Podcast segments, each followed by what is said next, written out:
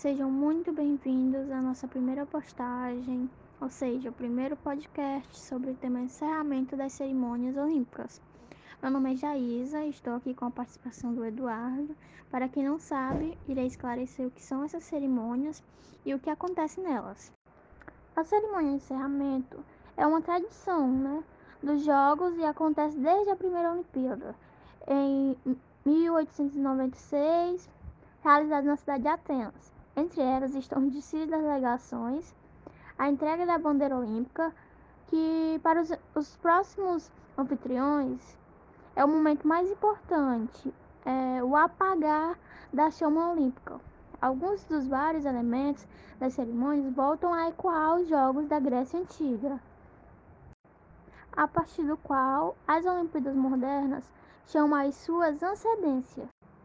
Um exemplo disso é o destaque da Grécia, que em ambos a abertura e encerramento chamam muita atenção. Então, agora que já sabemos o que são essas cerimônias e o que acontece nelas, vamos lá começar.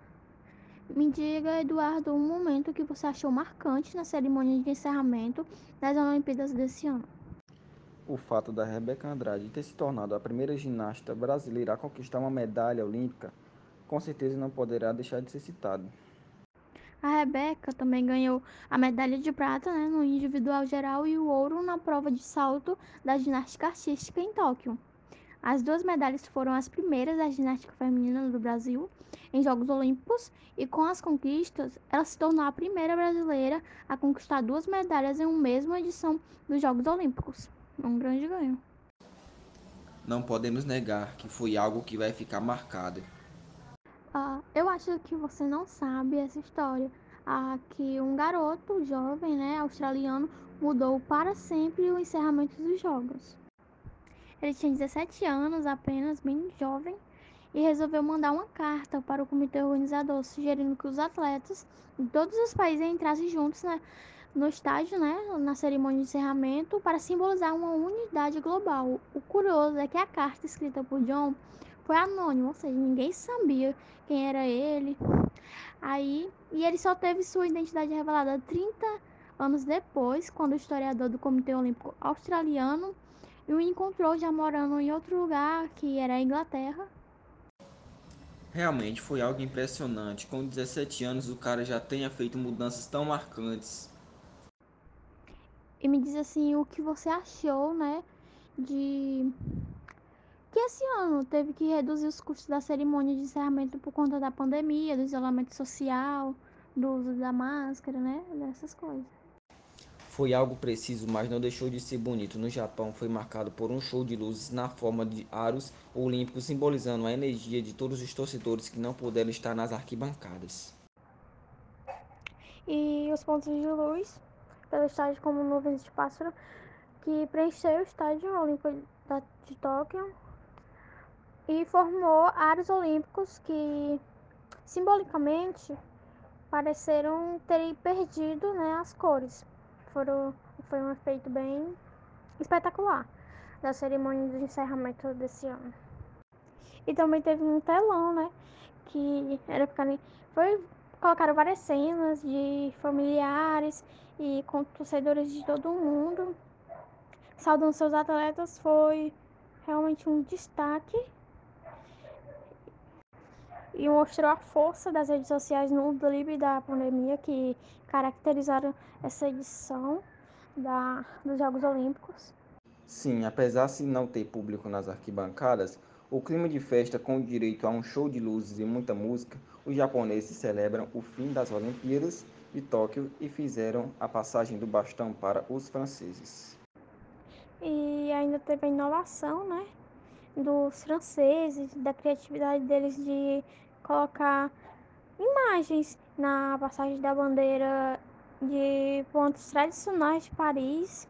Os organizadores das Olimpíadas querem, tipo, mostrar que mesmo em meio à pandemia e medidas de distanciamento social, os jogos também puderam proporcionar momentos alegres, emoções, muita diversão e animação, né?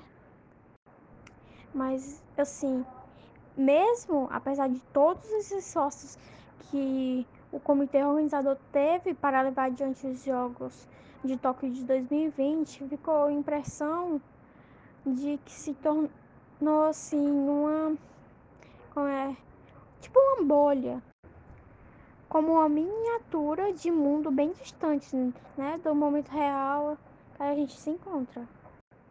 A parte a emoção das competições e ainda né a população japonesa estava e ainda está assombrada pelos números de casos de Covid-19 que só aumentam cada vez mais. Durante a cerimônia, os japoneses realizaram até uma dança tradicional para celebrar e respeitar aqueles que perderam sua vida com essa doença, Covid-19.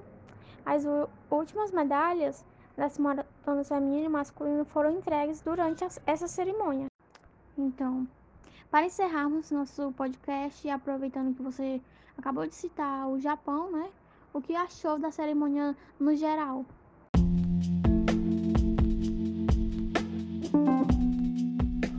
Na real, achei a cerimônia de encerramento melhor até mesmo do que a abertura. Coisa que eu senti tipo, muita falta?